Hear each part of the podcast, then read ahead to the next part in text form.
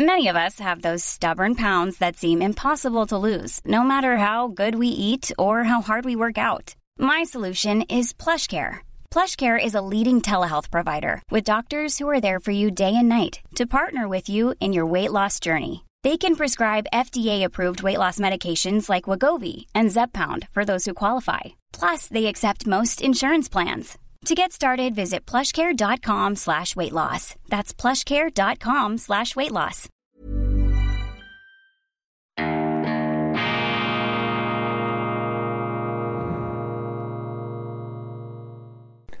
Grüezi miteinander, ganz herzlich willkommen, meine sehr verehrten Damen und Herren, bei Weltwoche Daily, die andere Sicht, unabhängig, kritisch, gut gelaunt, jeden Tag eine neue Chance, jeden Tag ein neuer Beginn, jeden Tag die Möglichkeit, es besser zu machen. Das ist das Gesetz des Lebens, das ist die unheimliche, rätselhafte, wunderbare Lebenskraft des Menschen, die nach vorne, die nach oben drängt und natürlich etwas Überschießendes hat. Und deshalb geraten die Menschen auch immer wieder auf Kollisionskurs zueinander, meistens aufgrund von Missverständnissen, von verständlichen Missverständnissen, aber weil der Mensch eben dazu neigt, sich in seinen eigenen Vorurteilen, Idealen, Zielen und Absichten zu verbunkern, zu verpanzern, merkt er es nicht Umso wichtiger ist es, dass es Formate gibt wie Weltwoche Daily, die den Menschen hoffentlich darüber aufklären und auch uns selber, dass wir uns nicht verrennen dürfen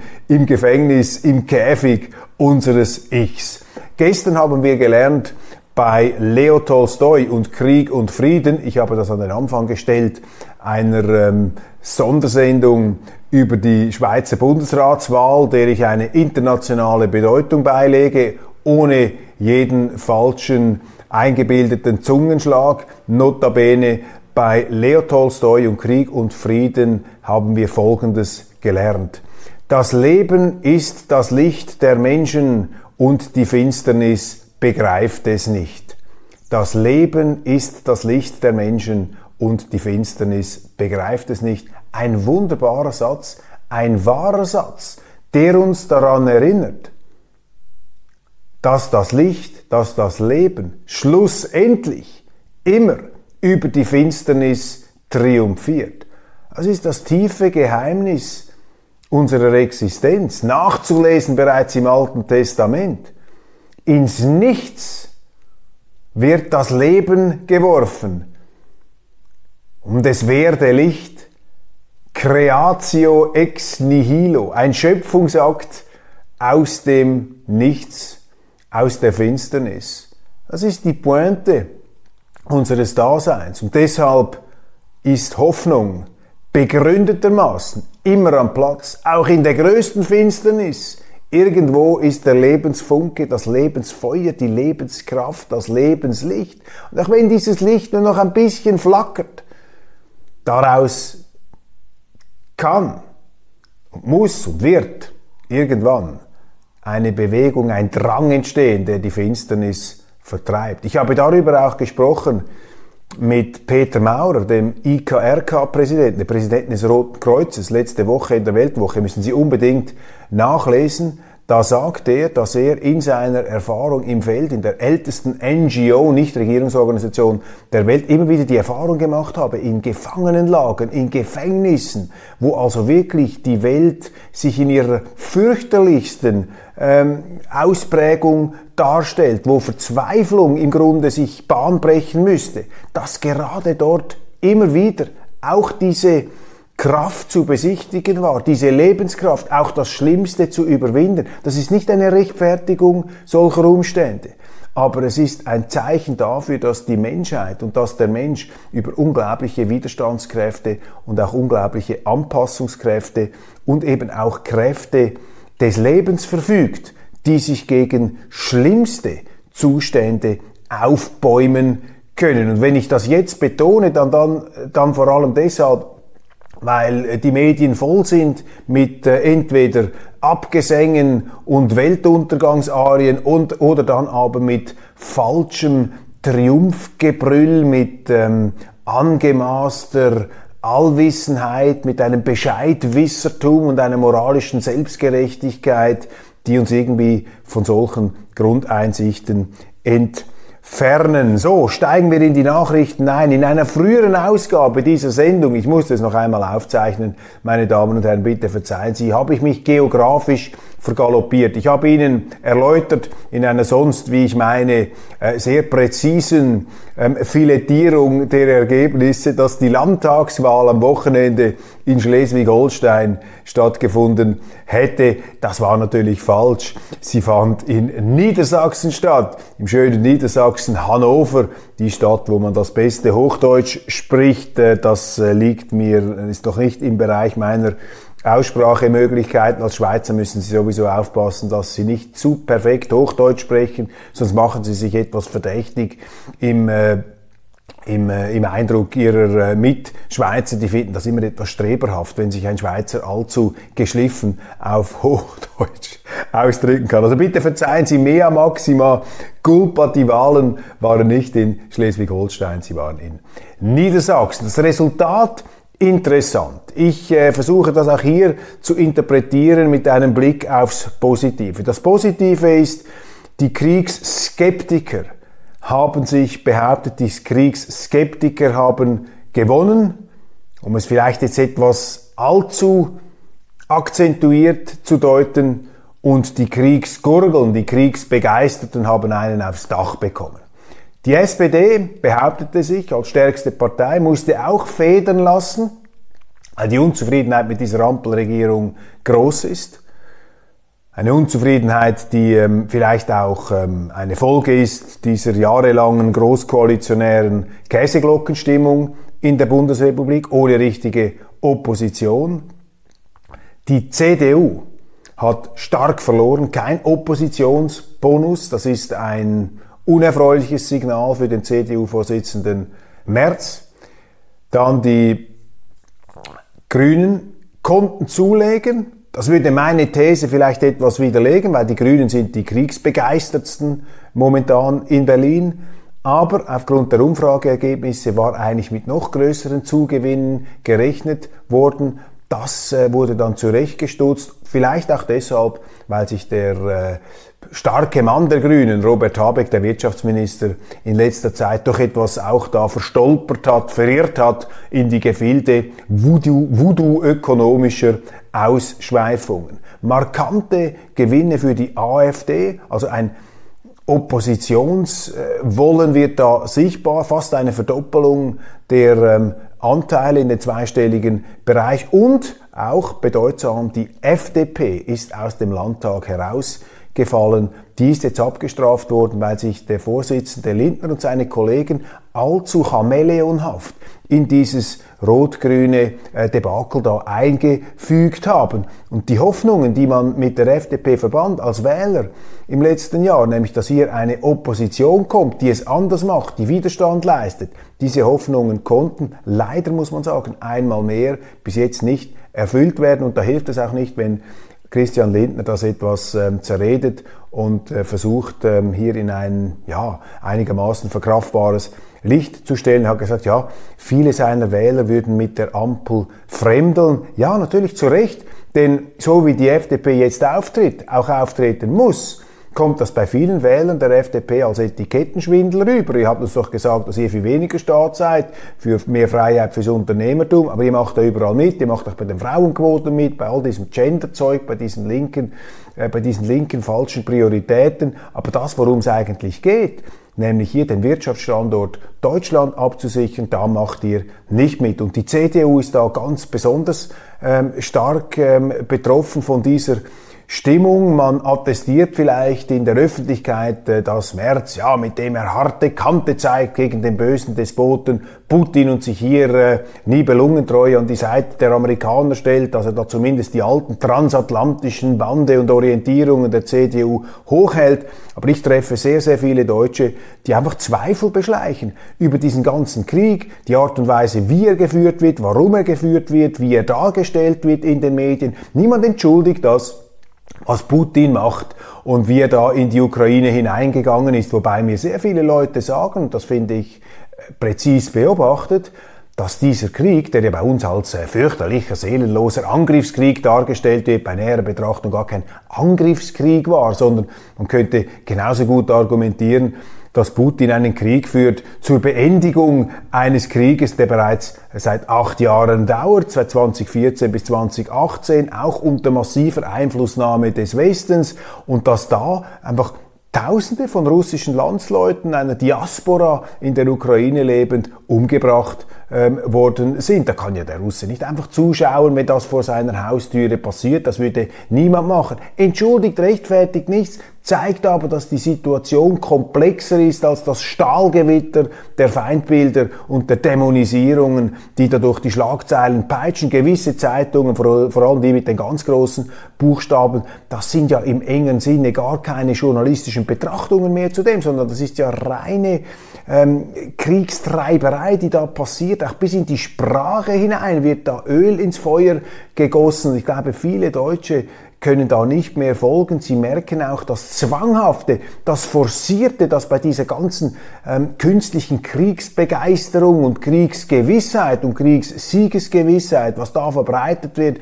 das kommt ihnen zunehmend als unwirklich, als surreal, als verschoben, als schrill, als scherbelnd vor. Fast ein bisschen Erinnerungen an die Corona-Politik, wenn so Durchhalteparolen aus der Zentrale kommen oder damals bei der Flüchtlingspolitik, es kommen nur Fachkräfte, das müsst ihr uns glauben. Und jetzt natürlich, das ist der Krieg gut gegen böse. Und das sind die ganz Bösen und wir sind die Guten. Und wenn irgendeiner nur schon daran glaubt, dass es hier auch eine Eskalationsgefahr gäbe mit Nuklearraketen, dann ist das bereits ein seelenloser Handlanger von Putin. Das ist so ungefähr die Stimmungslage, die da von oben aus den Regierungszentralen, vor allem aus den Medienzentralen verbreitet wird. Dann gibt es Politiker der CDU, die eben hier ganz massiv vorne mitschwimmt und mitmacht. Ein Norbert Röttgen, den Außenpolitiker, der sich jetzt eben hat vernehmen lassen, und gesagt hat, wir dürfen uns auf keinen Fall von Putin erpressen lassen, dass seine nuklearen Drohungen, das darf man nicht ernst nehmen.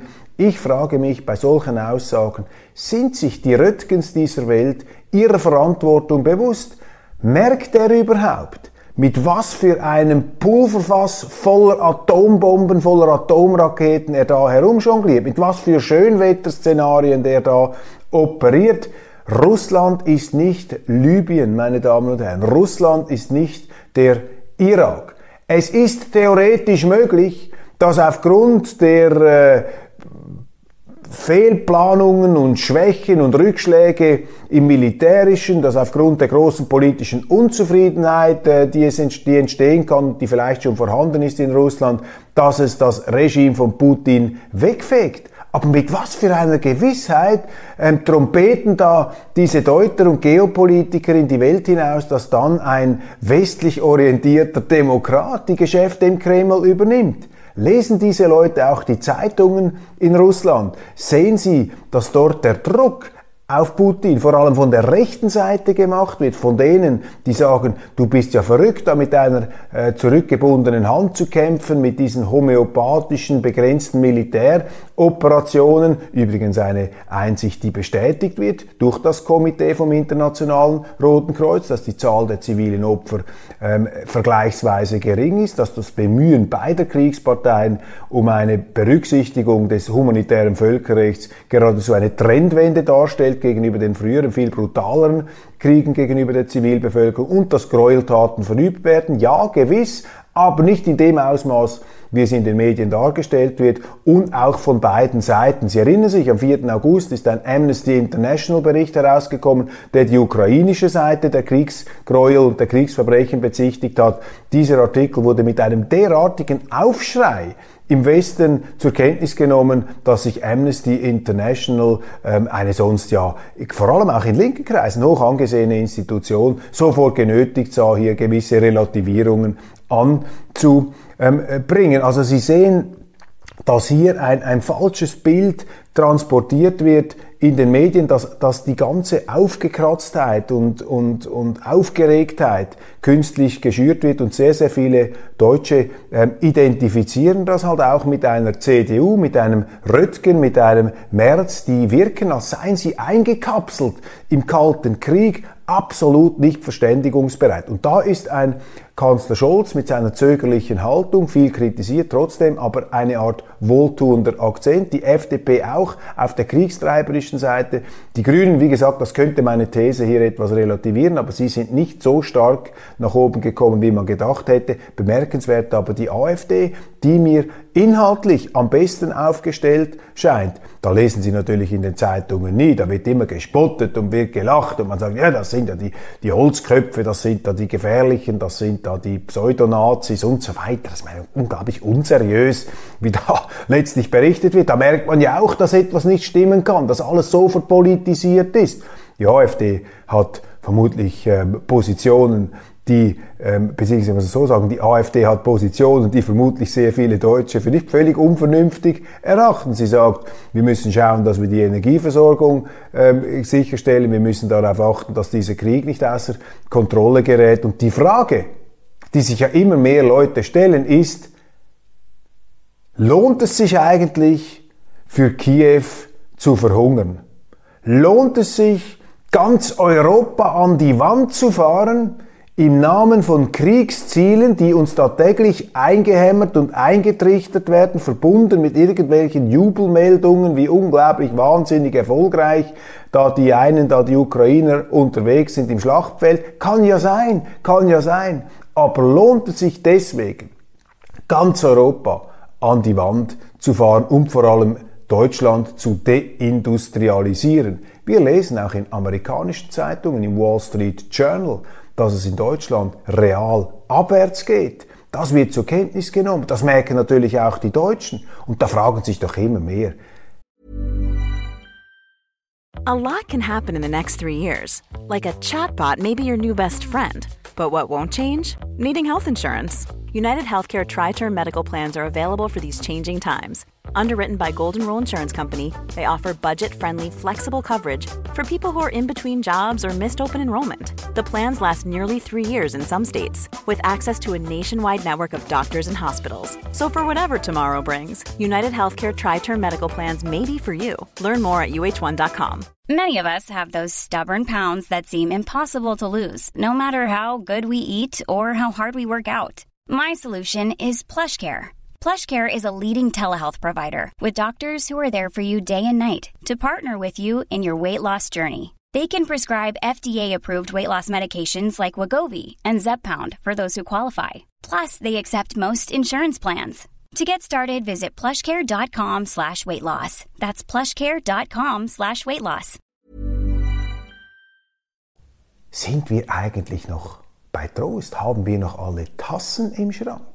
Wenn man aufgrund der Ukraine, die eine gewisse Solidarität durchaus verdient, wir sind ja gar nicht gegen diese Ukraine, aber wollen wir uns da einspannen lassen zu diesem neuen Weltkonflikt, zu diesem potenziellen Welt- und Atomkrieg gegen Russland mit seinen 6500 Atomsprengköpfen? Ist das eine vernünftige Politik? Und ist die Diskussion, die über diese Politik stattfindet, überhaupt eine Diskussion, die ihren Namen verdient? Das sind doch Punkte, die sich die Leute hier fragen. Und äh, da äh, kommt aus der deutschen Politik erstaunlich wenig. Die scheint da im Autopilot unterwegs zu sein, in einem Autopilot, der allerdings oder in einem Flugzeug, wo im Cockpit die Amerikaner sitzen. Das ist hier der Punkt. Und das Problem bei den Amerikanern ist ja, dass sie so weit weg sind vom Kriegsgeschehen, dass bei ihnen das wiederum weit weg ist. Sie merken gar nicht, wie brenzlig und explosiv das ist, mit der Folge, dass niemand mehr miteinander redet, dass sich alle einbunkern in ihren Feindbildern. Und das ist die gefährliche Situation. Das Positive, dass in Niedersachsen, nicht in Schleswig-Holstein, in Niedersachsen hier vielleicht, wenn auch nur in Spurenelementen, eine gewisse Schattierung spürbar wird, die diesem Unbehagen Ausdruck kriegt. Derweil ist auf dem Schlachtfeld in der Ukraine nun die Eskalation weitergegangen. Es geht in Richtung äh, Krim jetzt. Diese Brücke ist gesprengt worden. Man hat behauptet, das sei mit einem präzis koordinierten äh, Lastwagen, der dann neben einem Zug, der in Gegenrichtung vorbeifuhr, genau im richtigen Moment gesprengt wurde. Das habe dann dort eine Sprengung gebracht und eine andere Fahrbahn ins Wasser stürzen lassen. Entschuldigung. Eine bedeutende Brücke, Verbindung zwischen Südrussland und der Krim. Als ich mir die Bilder angesehen habe, Ferndiagnose, hatte ich den Eindruck, da ist eine Rakete abgeschossen worden, hat irgendeiner eine Rakete abgefeuert. Aber das dürfen die Russen ja nicht zugeben. Wenn sie sagen würden, da ist eine Rakete abgefeuert worden auf die Krimbrücke, dann müssten sie aufgrund ihrer Militärdoktrin sofort mit härtesten Gegenmaßnahmen reagieren. Offensichtlich möchte das Putin nicht tun. Putin löst viel Unzufriedenheit aus zu Hause, vor allem, und das muss man sich vor Augen führen, in den ganz rechten Kreisen, in den kriegsgurgelnden Kreisen, in den Brutalo-Kreisen, in den Rambo-Kreisen der Russen, könnte man sagen. Und das ist ja auch ein interessantes äh, Indiz, das hier kaum zur Kenntnis genommen wird in den Medien, beziehungsweise wenn man das sagt, wird man sofort gecancelt und äh, unter Quarantäne äh, gestellt. Also diese Krimbrücke äh, attackiert, äh, teilzerstört mit einem neuerlich terroristischen Anschlag. Das ist also die zweite große Attacke auf eine wichtige zivile Infrastruktur in diesem Krieg nach den beiden Nord Stream Pipelines. Noch keine Bekennung, aber viel Häme. Finde das beelendend, finde das auch beschämend, wie Präsident Zelensky sich darüber äh, geäußert hat, so im flapsigen Ton, ja, Wetteraussichten auf der Ukraine, auf der Krim, ähm, äh, bewölkt, aber doch auch sehr heiß, äh, hahaha, sehr, sehr lustig. Und in Kiew posieren ja Leute schon mit Bildern der brennenden Kerzsprüche auf die Krim. Klar, das sind diese Kriegsemotionen, vermutlich auch nachvollziehbar aus dem Kreis der Betroffenen, aber dass sich auch Zeitungen in Deutschland, Medien im Westen diese Art von primitiver, triumphalistischer Rhetorik zu eigen machen, das finde ich äh, beunruhigend, das finde ich, ähm, finde ich ähm, nicht gut. Das ist äh, eine ganz unangenehme Angelegenheit. Und ähm, in den USA ist mir ein Zitat aufgefallen, das ich hier noch mitnehmen möchte. John Bolton, der frühere Sicherheitsberater von Präsident Reagan, ein Neokon-Falke, ein sprungbereiter, äh, interventionsfreudiger Politiker. Ähm, ein Bonmot besagt, dass John Bolton einen Krieg schon anfängt, bevor man überhaupt weiß, wer daran beteiligt sein soll. Dieser John Bolton hat in einem CBS Interview gesagt, man müsse jetzt Putin auf die Liste der militärischen Ziele der Vereinigten Staaten setzen, mit anderen Worten ein Aufruf zur Ermordung dieses Staatsoberhaupts, damit verbunden auch der Ruf nach einem Regimewechsel in Moskau. John Bolton, auch einer der Protagonisten des Irakkriegs, dort haben sie es ja schon einmal gezeigt, wie das geht. Ein riesiges Debakel, ein riesiges Schlamassel war die Folge. Man ist in diesen Irakkrieg hineingegangen auf der Grundlage von Lügen. Allerdings, auch hier die Wahrheit ist nicht schwarz-weiß. Die äh, Amerikaner wurden auch getäuscht. Saddam Hussein, der damalige Diktator, hat die UNO-Inspektoren daran gehindert, ähm, ihre Arbeit zu tun, um die Vernichtung, von ihm behauptete Vernichtung der Massenvernichtungswaffen zu beglaubigen. Der Irak hat sich immer mehr aus diesem Sicherheits-, aus diesem Sanktionskäfig der UNO herausgelöst ähm, und dies vor dem Hintergrund der äh, Terroranschläge vom, 9., äh, vom 11. September 2001 damals in New York und äh, verschiedenen anderen Städten. Das ist hier äh, der, der Hintergrund, aber nichts täuscht darüber hinweg, dass die Boltons, die Neokons mit der genau gleichen Philosophie, wie sie jetzt diesen Krieg, diesen Stellvertreterkrieg gegen Russland führen, mit der genau gleichen Einstellung sind sie in den Irak hinein und haben dort einen Trümmerhaufen verursacht, sind sie in Afghanistan einmarschiert, sind sie auch in Nordafrika, ähm, in, haben sie auch dort interveniert und überall sind brennende Trümmer geblieben, überhaupt keine Lösungen. Und Russland ist einfach eine ganz andere Schuhnummer. Das ist eine ganz andere Dimension. Und ich habe den Eindruck, dass diese Neocons wie dieser John Bolton die Fehler der Vergangenheit und dadurch ungeschehen machen wollen, indem sie noch einen draufsetzen, indem sie nachdoppeln, indem sie noch einen draufgeben und draufhauen. Und da kann ich einfach nichts Gutes erkennen, beziehungsweise das sind Risiken, die man nicht eingehen darf wenn wir schon von Infrastrukturen reden, Nord Stream, die Pipelines, auch ein Skandal. Die Russen dürfen da nicht mitforschen.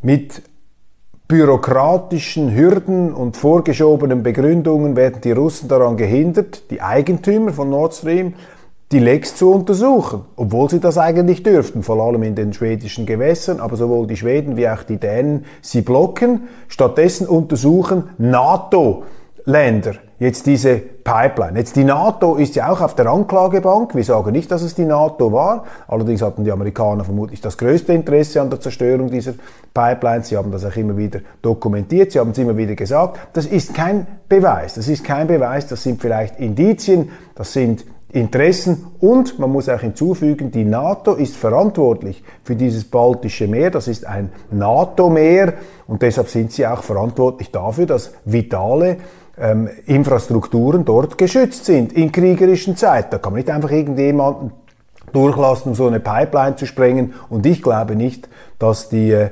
NATO-Leute das nicht sehen, wenn irgendetwas passiert. Die sehen jeden Millimeter, jeden Quadrat- und Kubikmillimeter. Wenn das nicht so wäre, dann wäre die NATO ja gar nicht äh, verteidigungsfähig in dieser strategisch so wichtigen Zone. Also die Verantwortung, nicht die Schuld, liegt hier sicherlich bei der NATO in der Sicherung dieser Infrastrukturen, die auf ihrem Territorium durchgehen. Und die NATO sagt selber, das seien vitale ähm, Infrastrukturen für Verbündete, nämlich für Deutschland.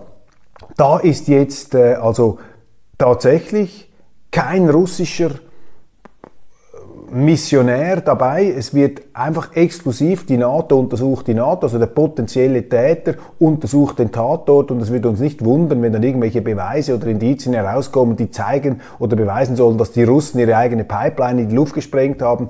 Solche Dinge sind heute durchaus ähm, vorstellbar und könnten vorkommen, aber das zeigt auch, wie eben die elementaren rechtsstaatlichen Verfahren nicht mehr greifen, dass hier der Eigentümer, und äh, Russland ist nicht der einzige Eigentümer, es gibt auch noch Firmen aus Europa, die bei dieser Nord Stream 1 Pipeline dabei sind, dass man die nicht dorthin lässt. Ich habe Ihnen schon vor einer Woche gesagt, als einer der ersten, ich vermute nicht der erste, dass äh, beide äh, Röhren von Nord Stream 1 beschädigt sind, allerdings nur eine Röhre von Nord Stream 2, dass es also eine intakte Röhre gäbe von Nord Stream 2, diese mit Sanktionen belegten Pipeline und ein verantwortungsvoller Politiker in äh, Deutschland vor allem müsste doch jetzt hinstehen und sagen, wir müssen Nord Stream 2 öffnen, um die Gasversorgung wieder sicherzustellen, beziehungsweise einen Teil davon. Wir können hier nicht einfach in die Finsternis herunterrasen in einem äh, Schnellzug ohne Notbremse. Das geht einfach nicht. Aber niemand steht auf, niemand möchte sich mit den Amerikanern verderben, den Amerikanern, die ja gesagt haben, sehr demütigend Präsident Joe Biden im letzten Februar, als äh, Kanzler Scholz verdattert, verdutzt neben ihm stand, wir werden Nord Stream 2 schließen, wir werden das stoppen, wir werden das beenden, wir werden das take out, wir werden das einfach ausknipsen, sollten die Russen in die Ukraine hineingehen. Und Scholz, man hat es gemerkt, auch körpersprachlich, war echt frappiert über diese Aussage. Aber jetzt müssten die Deutschen, jetzt müsste ein deutscher Politiker hinstellen und sagen, Entschuldigung, Nord Stream 1 war nicht sanktioniert, das wurde zerstört, jetzt müssen wir pragmatisch Nord Stream 2 wenigstens eine Röhre aufmachen. Alles andere ist verantwortungslos, alles andere ist ein weiterer ähm, Schwertstreich gegen den Industriestandort Deutschland, gegen die Prosperität von Europa. Iran, auch dort brodelt und kocht es. Aufstand der Frauen gegen das Kopftuch. Eine bewundernswerte Widerstandsbewegung, die großes Thema ist.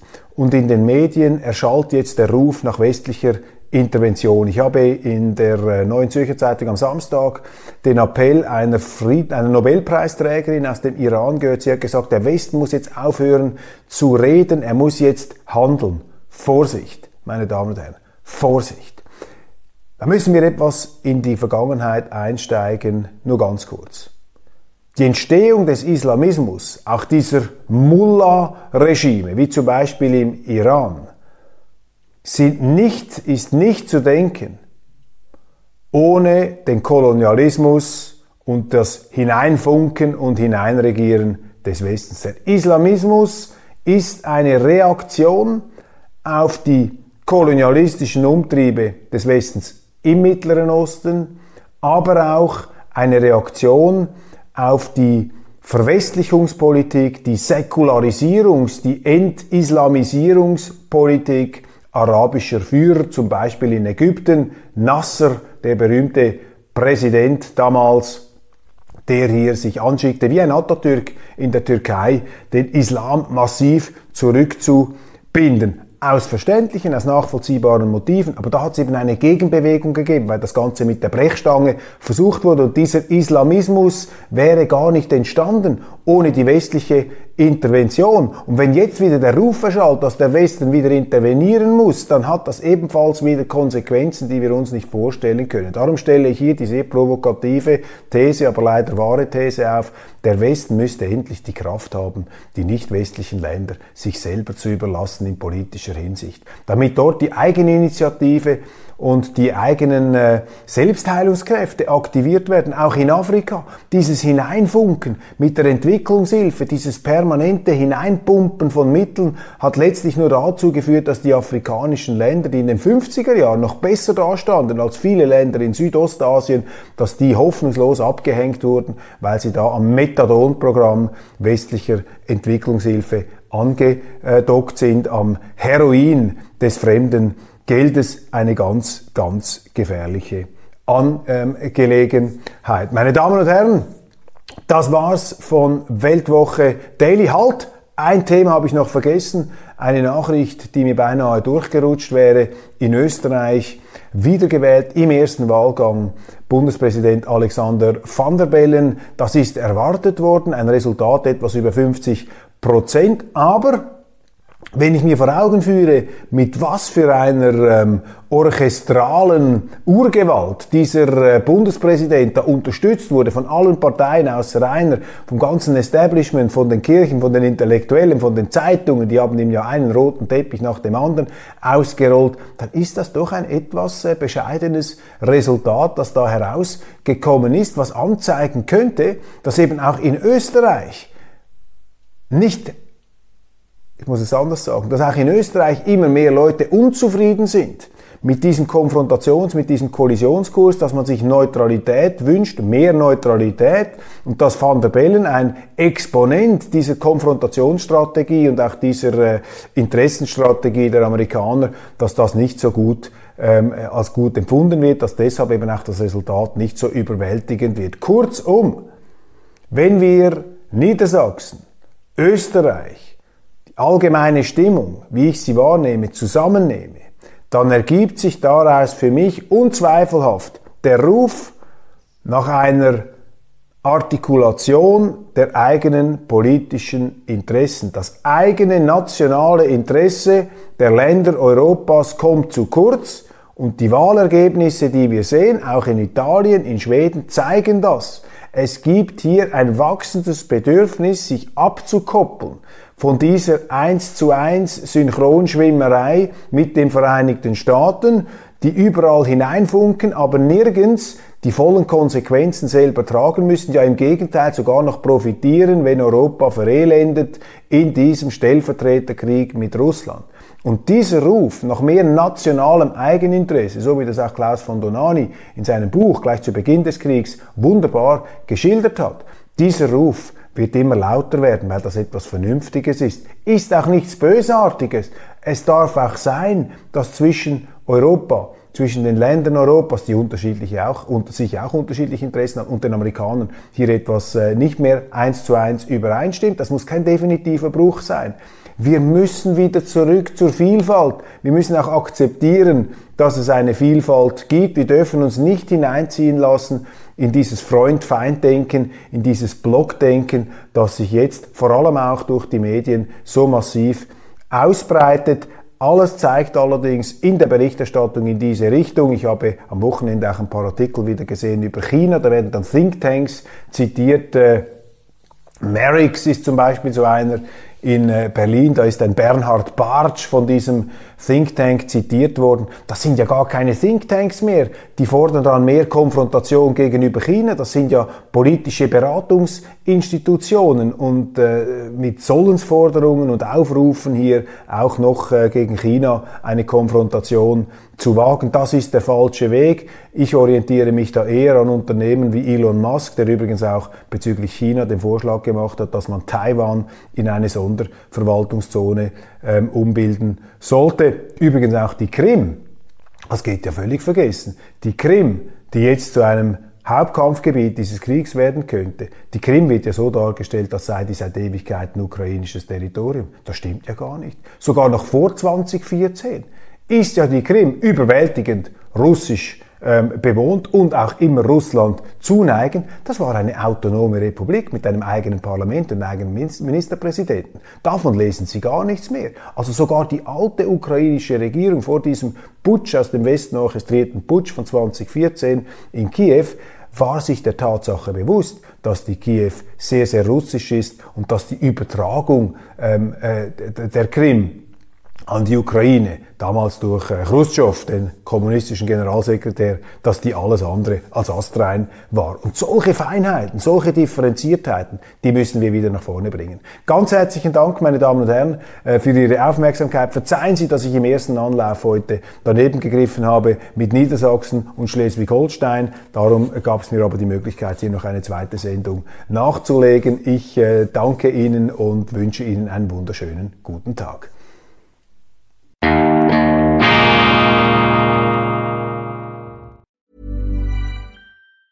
Hey, it's Danny Pellegrino from Everything Iconic. Ready to upgrade your style game without blowing your budget? Check out Quince. They've got all the good stuff shirts and polos, activewear, and fine leather goods, all at 50 to 80% less than other high end brands. And the best part? They're all about safe, ethical, and responsible manufacturing. Get that luxury vibe without the luxury price tag. Hit up quince.com slash upgrade for free shipping and 365 day returns on your next order. That's quince.com slash upgrade.